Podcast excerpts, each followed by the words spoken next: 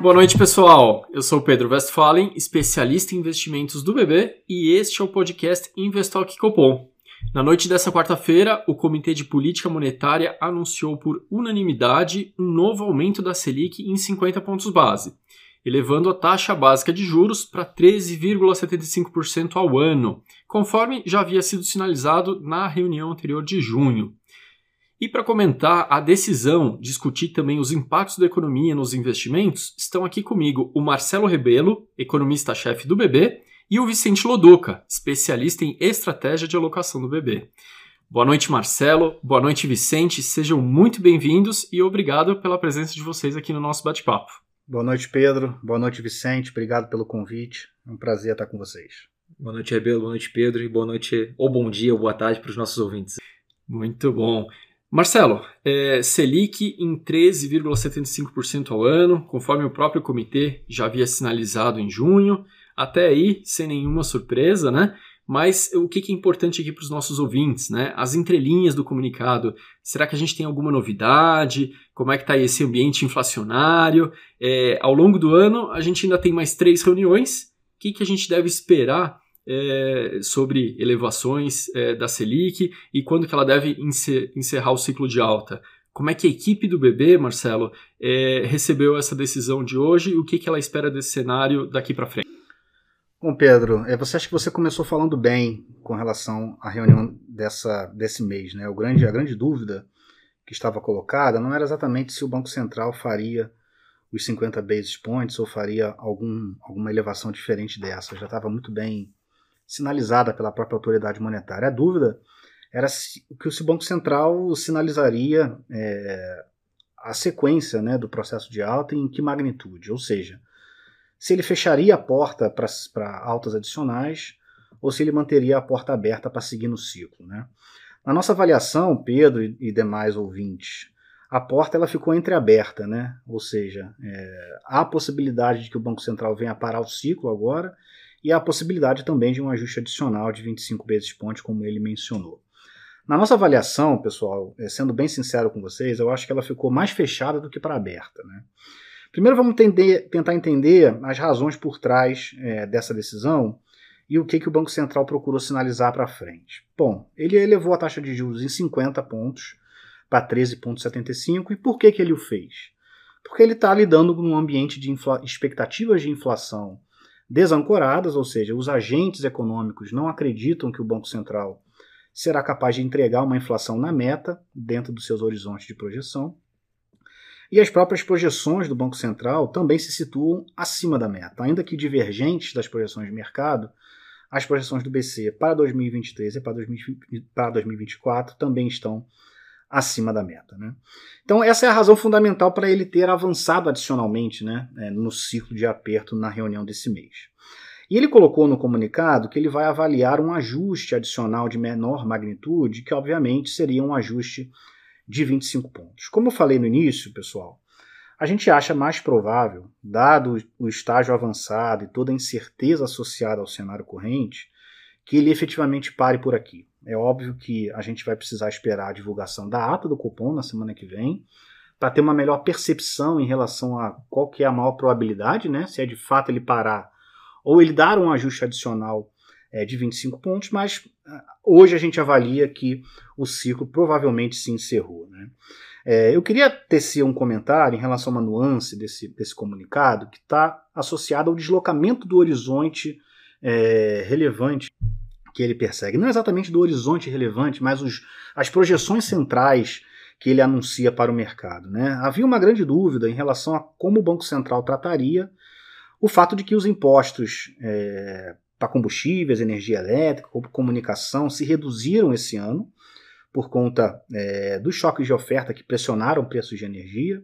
E isso, obviamente, geraria um impulso inflacionário para o ano que vem, para 2023, que não necessariamente faria sentido você combater com ações de política monetária. Né? Na verdade, o Banco Central, é, de fato, deslocou o seu horizonte anunciado ao mercado. Ele passou a olhar não apenas o final do ano de 2023, que tem um impacto da alta de impostos, mas passou a olhar para o primeiro trimestre de 2024. Aonde essa alta de impostos ela vai ser suavizada por conta do passar do tempo. Né? Então, essa é uma nuance importante é, que nos sugere que os números principais que o Banco Central olha hoje são 3,5% no primeiro trimestre de 2024 e 2,7% no final de 2024, portanto, abaixo da meta de projeção. Como eu falei, gente, a ata é importante para a gente avaliar é, se de fato esse cenário de Selic parado em 13,75 é o mais provável, que é, a, que é a nossa avaliação hoje, mas é relevante a gente ter é, mais informações na semana que vem, por, por conta de todo o cenário bastante incerto. Né? O fato é, gente, que independente de se, se é 13,75, se é 14%, o ciclo está próximo do fim, né, ou finalizado. E aí a grande questão que surge é, num cenário de tanta dúvida, tanta incerteza, em particular com o ambiente global, quando é que inicia o ciclo de cortes? Né? Na nossa cabeça, apenas na segunda metade é, de 2023. Né? Eu citei aqui rapidamente ambiente global, Pedro, Vicente. Eu acho conveniente a gente tecer alguns comentários em relação a eventos recentes que ocorreram lá fora e que obviamente acabam impactando todo o cenário mais amplo, né? sobretudo no que tange a gestão de portfólios. Né? É, assim como o nosso Banco Central aqui no Brasil, a gente tem uma série de bancos centrais ao redor do mundo, é, numa marcha aí de aperto monetário, né? ou seja, de elevação de taxa de juros para tentar lidar com esse processo inflacionário que já vem incomodando há algum tempo, né? desde o final do ano. Vários bancos centrais estão nesse processo, se não todos, né? Mas os principais aí, Banco Central Europeu, Banco da Inglaterra, Banco do Canadá, todos caminhando as suas taxas de juros em relação ao que é entendido como um patamar neutro né, de juros, ou seja, um patamar que não adiciona estímulos à atividade econômica e, eventualmente, passando do neutro, né, rumando para patamares contracionistas. Obviamente que, por toda a importância é, do Banco Central americano para o sistema financeiro internacional, isso acaba atraindo um pouco mais a atenção dos investidores e também daqueles como nós que fazem cenários macroeconômicos. Né? Na sua última decisão, o Banco Central americano ele optou por levar a taxa de juros em direção ao patamar que hoje é entendido como próximo do neutro, né? ali ao redor de 2,25, 2,5, e anunciou uma certa, na nossa interpretação, cautela daqui para frente nos ajustes adicionais. Pesando, por um lado, o controle inflacionário, mas também, por outro, o impacto do aperto das condições financeiras, de um modo geral, é, nos dados. Né? Ainda que esse impacto não esteja bastante evidente e claro, já há alguns sinais de perda de ritmo de crescimento lá fora. Já há alguns sinais de enfraquecimento. O PIB do segundo trimestre nos Estados Unidos foi negativo, o segmento imobiliário americano já encontra dificuldade há algum tempo, as próprias commodities têm sentido esse ambiente de maior incerteza, as próprias expectativas de inflação nos Estados Unidos começaram também a passar por um período de recuo. Né? Na nossa cabeça, gente, ainda tem caminho a ser percorrido em termos de aperto monetário. Né? A gente projeta aqui no Banco do Brasil hoje, pessoal, uma taxa nos Estados Unidos, ao final do ciclo, de 4%. Né? Uh, ou seja, esse ambiente de aperto monetário lá fora ocorrendo, concomitante a uma perda de ritmo de crescimento global, certamente não é o melhor cenário para ativos de risco, para ativos emergentes. Né? Tem um outro elemento para a gente finalizar essa, essa, essas considerações, que é o impacto do aperto monetário sobre o crescimento global. Né? É, hoje, talvez esse seja o principal tema né, que os cenaristas debatem. É uma grande dúvida. Será que esse aperto de condições financeiras necessário para gerar essa desaceleração da inflação, ela vai levar a economia global em direção a uma recessão? O Banco do Brasil, pessoal, trabalha com um cenário de importante perda de ritmo de crescimento ao longo dos próximos 12 a 24 meses e que eventualmente pode levar, de fato, a uma leve recessão. Hoje, o nosso cenário central é um cenário de perda importante de ritmo de crescimento. Os fundamentos econômicos, eles são sólidos em muitas regiões. Né? Não há severos desequilíbrios que apontem para uma recessão intensa se encaminhando. Isso é verdade nos Estados Unidos, mas não apenas nos Estados Unidos. Né? Os fundamentos trabalham não para um ambiente de recessão intensa, mas um ambiente de perda de ritmo de crescimento ao longo dos próximos 12 a 24 meses. Esse parece ser o cenário mais provável, né? ou seja, uma, desaceleração que eventualmente pode virar uma leve recessão, mas uma desaceleração saudável, né? que viabilize um reequilíbrio aí é, nos mercados, em particular nos mercados de trabalho. Então notem, pessoal, é um, o cenário macroeconômico é um cenário de bastante incerteza e que na nossa cabeça é um cenário que projeta algum tipo de cautela é, para os investidores ao longo dos próximos meses. Muito obrigado pelas análises, Marcelo. Realmente, é, até por conta de toda essa cautela que você comentou, é importante que os nossos ouvintes continuem aqui nos acompanhando, seja para saber se a taxa para por aqui, mais, mais ponto 25, é, ou mesmo esse corte adiante. É muito importante continuar nos acompanhando. Muito obrigado, Marcelo. Agora você, Vicente, é, considerando as expectativas para a economia e a partir desse cenário que se desenha para frente, que o Marcelo bem comentou, Quais os riscos e oportunidades que o time de alocação do BB enxerga nos investimentos para esse novo patamar de taxa Selic? Vamos lá, Pedro. Primeiro desafio falar depois dessa aula do Rebelo, hein? Mas para começarmos é importante destacar que todo o processo de investimentos ele deve passar primeiramente pela análise de perfil do investidor. Momento no qual o cliente ele identifica qual é o seu perfil e ali ele traça as melhores estratégias aderentes para si. E aí, nesse contexto, destaco que o BB oferece de forma gratuita as carteiras sugeridas para quatro perfis de clientes: conservador, moderado, arrojado e agressivo, como forma de auxiliar o cidadão em sua jornada enquanto investidor. Mas e falando especificamente né, sobre os impactos nos investimentos, todo esse cenário aí que o Rebelo eh, traçou para a gente, né, nesse cenário de taxa de juros elevada, que mesmo com eventuais quedas ainda deve permanecer em patamar elevado, os investimentos em renda fixa pós-fixada que segue a variação do CDI e, consequentemente, também da Selic, continuam tendo um papel de destaque nas sugestões de investimentos. Diante disso, eu queria destacar aqui é, alguns produtos, como por exemplo o LCA, que por não ter imposto de renda, né, ele oferece ali um retorno equivalente a 100%, 102% do CDI é, quando comparado com o fundo de investimento de renda fixa, e o fundo BB High, que tem em sua composição, além de títulos públicos, também papéis privados, de diferentes taxas, prazos e emissões que acaba aumentando essa possibilidade de retorno. O segundo ponto para a gente falar sobre a parte pré-fixada, né? apesar dessa proximidade aí do fim do ciclo de alta de juros, é, a gente enxerga, como o Rebelo falou, né, que essa inversão ela não seja tão acentuada como em outros momentos. Ou seja, esse momento onde você vai ter ali a taxa de juros, ela começando um processo de queda, ela vai cair, mas não num patamar tão baixo quanto foi em outro momento, e como o Rebelo já colocou, esse corte só deve acontecer em 2023. Diante disso, a oportunidade de ganho nessa parte prefixada ela fica um tanto quanto comprometida. Então a gente mantém uma exposição, mas não tão elevada nessa classe de ativo.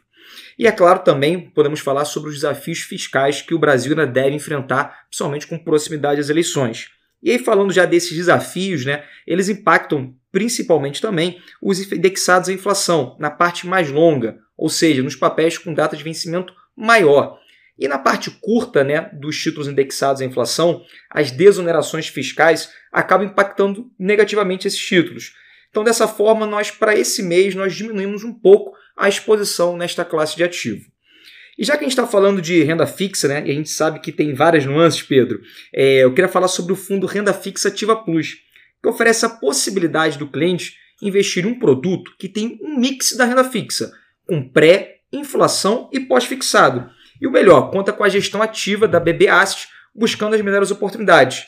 É claro que ele tem um pouquinho mais de volatilidade do que outros produtos de renda fixa, mas é um importante produto para diversificação ativa. E já que a gente está falando de diversificação, que é o nosso mantra aqui na nossa área de alocação, é, vamos falar sobre os fundos multimercados, que acabam sendo um dos principais veículos para capturar ganhos, seja em momentos de alta ou de baixo do mercado, e nos mais diversos mercados, como por exemplo juros, câmbio, exterior, bolsa local. Em nossas carteiras, nós indicamos tanto os fundos da BB Asset quanto também de gestores externos, que de maneira conjunta acabam formando uma carteira equilibrada para o nosso cliente final. E já que a gente está falando desse nosso cliente final, Pedro, eu queria destacar três fundos aqui que nós trabalhamos em nossa carteira. O primeiro é o JGP Strategy, que acumula retorno aí de em torno de 137% do CDI no ano, uma volatilidade baixa, em torno de 2%. O segundo já é um fundo com um pouco mais de volatilidade, que nós indicamos especialmente para os perfis arrojado e agressivo, que é o BB Espelho Legacy Capital, que está em nossas carteiras desde o início do ano e nesse período teve o brilhante retorno de 18%, quase 300% do CDI.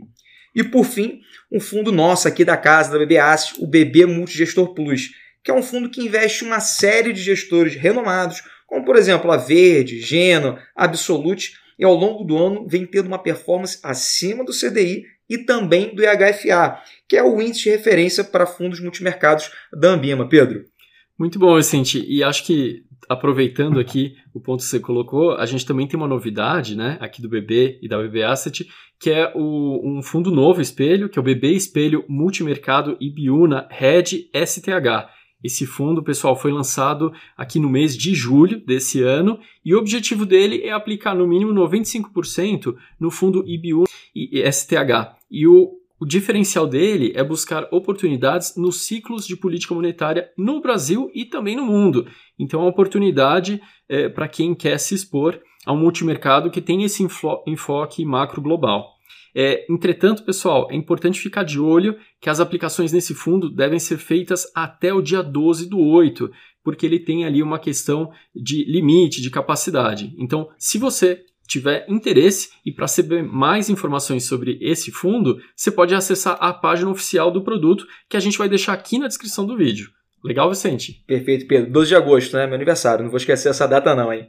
E Pedro e os demais ouvintes, falando sobre ativos de maior risco, como renda variável local, apesar da bolsa brasileira estar bem descontada quando a gente analisa múltiplos como preço-lucro histórico, fatores como questões externas e, e a proximidade, melhor dizendo, das eleições podem afetá-la negativamente.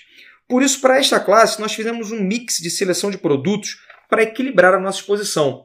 Nós estamos utilizando né, nessa nossa carteira o fundo BB Quantitativo e o BB Espelho Nave Long Short, da gestora Nave, que é um fundo que possui capacidade de capturar ganhos tanto em momentos de bear market e também em momentos de bull market, e a performance histórica bem acima ali do CDI.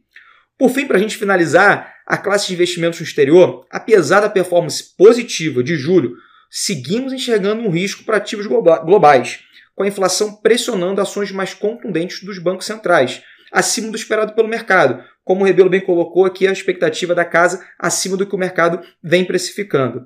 Dessa forma, aumenta ali um potencial de risco de recessão e a possibilidade de extensão de quedas na, na, nas bolsas globais, especificamente ali da bolsa americana. Dessa forma, a gente continua sem indicar produtos para essa classe de ativo. Mas, Pedro, se você me permite uma última observação, caso o investidor que esteja nos ouvindo agora nesse exato momento queira ter uma exposição a esta classe, e com foco ali no médio para longo prazo, eu gostaria de salientar o fundo BB Global Innovation, que possui um mix de renda fixa e investimentos no exterior. E nos últimos 12 meses entregou um retorno de quase 10 pontos percentuais acima do S&P 500, sendo ali uma opção para o cliente que quer fazer essa exposição. Muito bom, Vicente. Bom, e aos demais investidores, fica aqui a dica. Se você quer saber como investir com a gente, não deixem de acessar o app de investimentos BB. Lá vocês vão encontrar ativos de renda fixa, renda variável, vão poder acompanhar a evolução da carteira de vocês e conferir também todos os nossos relatórios, carteiras sugeridas, tudo em um único lugar, na palma da sua mão e onde você estiver. Bom, pessoal, estamos caminhando então para o final aqui do nosso bate-papo. Marcelo, Vicente, muito obrigado pela análise que vocês fizeram aqui para gente. E agora fica aberto para comentários finais. Marcelo? Bom, Pedro, é, acho que é, é, é, importante lembrar a todos os nossos ouvintes o quanto que nos últimos de 9 a 12 meses, né, o cenário econômico ele, ele se alterou em magnitude relevante. Né? A gente vem de um, no final do ano passado, de uma perspectiva de inflação lá fora temporária, que virou uma inflação persistente, e agora uma inflação que leva os bancos centrais a promoverem um aperto muito significativo das suas taxas de juros. A gente vinha de um ambiente de crescimento muito forte no final do ano passado, muitos estímulos, para uma mudança da água para o vinho. Né? A gente está falando aí de retirada de estímulos. Aqui no Brasil, a gente tinha, é, de um modo geral, um mercado com uma visão um pouco mais pessimista, nós nem tanto, mas de um modo geral, as perspectivas de crescimento para o Brasil não eram essas, de 2%, 2,5% no início do ano. E hoje a gente já tem uma perspectiva bem mais favorável em termos de crescimento. Então, isso é um pouco. Eu, eu quis tocar nesse ponto é, para salientar aos investidores que o nosso papel aqui é, como área de análise macroeconômica, de assessoramento econômico, é estar ao lado de vocês é, nesses momentos de maior é, insegurança, maior incerteza, maior dúvida em relação à alocação. A gente contribui aqui com a nossa, da melhor forma, com a nossa visão do cenário, e temos esse compromisso né, de daqui a 45 dias, não é isso, Pedro? é, estar aqui novamente para fazer os comentários em relação à próxima decisão do Copom e como que isso é, se traduz em termos de cenário macroeconômico. É sempre um prazer estar falando contigo, com o Vicente, com todos os nossos ouvintes e desejo a todos aí é, um, uma boa tarde, um bom dia, uma boa noite e até o nosso próximo encontro, pessoal. Muito obrigado, Marcelo. Recados importantes. E agora você, Vicente? Pedro, Rebelo, gostaria só de agradecer o espaço para a gente falar aqui diretamente sobre investimentos com os nossos investidores e reforçar dois pontos. Um, que investimentos são para longo prazo. Então é importante a gente ter cautela nesse curto prazo. Como o Rebelo bem colocou, um cenário de incerteza, é importante a gente estar cada vez mais próximo do nosso cliente. E vocês podem ter certeza que toda a nossa área aqui, tanto econômica como o Marcelo Rebelo falou, quanto a parte aqui nossa de alocação, está trabalhando arduamente para poder traduzir todo esse economês que a gente lê, que a gente acaba falando diversas vezes, para vocês da forma mais fácil e transparente possível, para ali, no final das contas, rentabilizar e ajudar ali a construção do patrimônio do nosso cliente. E o segundo recado é: se vai investir, comece hoje. Um abraço, boa noite, boa tarde, bom dia. Muito obrigado, Vicente. E é isso, pessoal. Muito obrigado por nos acompanhar. Continuem seguindo a gente nas redes sociais do BB. E para quem quiser conferir e compartilhar o nosso podcast Investalk BB, está disponível em todas as plataformas de streaming e no YouTube. Uma boa noite, boa tarde ou bom dia a todos. Até o nosso próximo encontro e vocês já sabem, se tem reunião do Copom, estaremos te esperando por aqui. Até logo!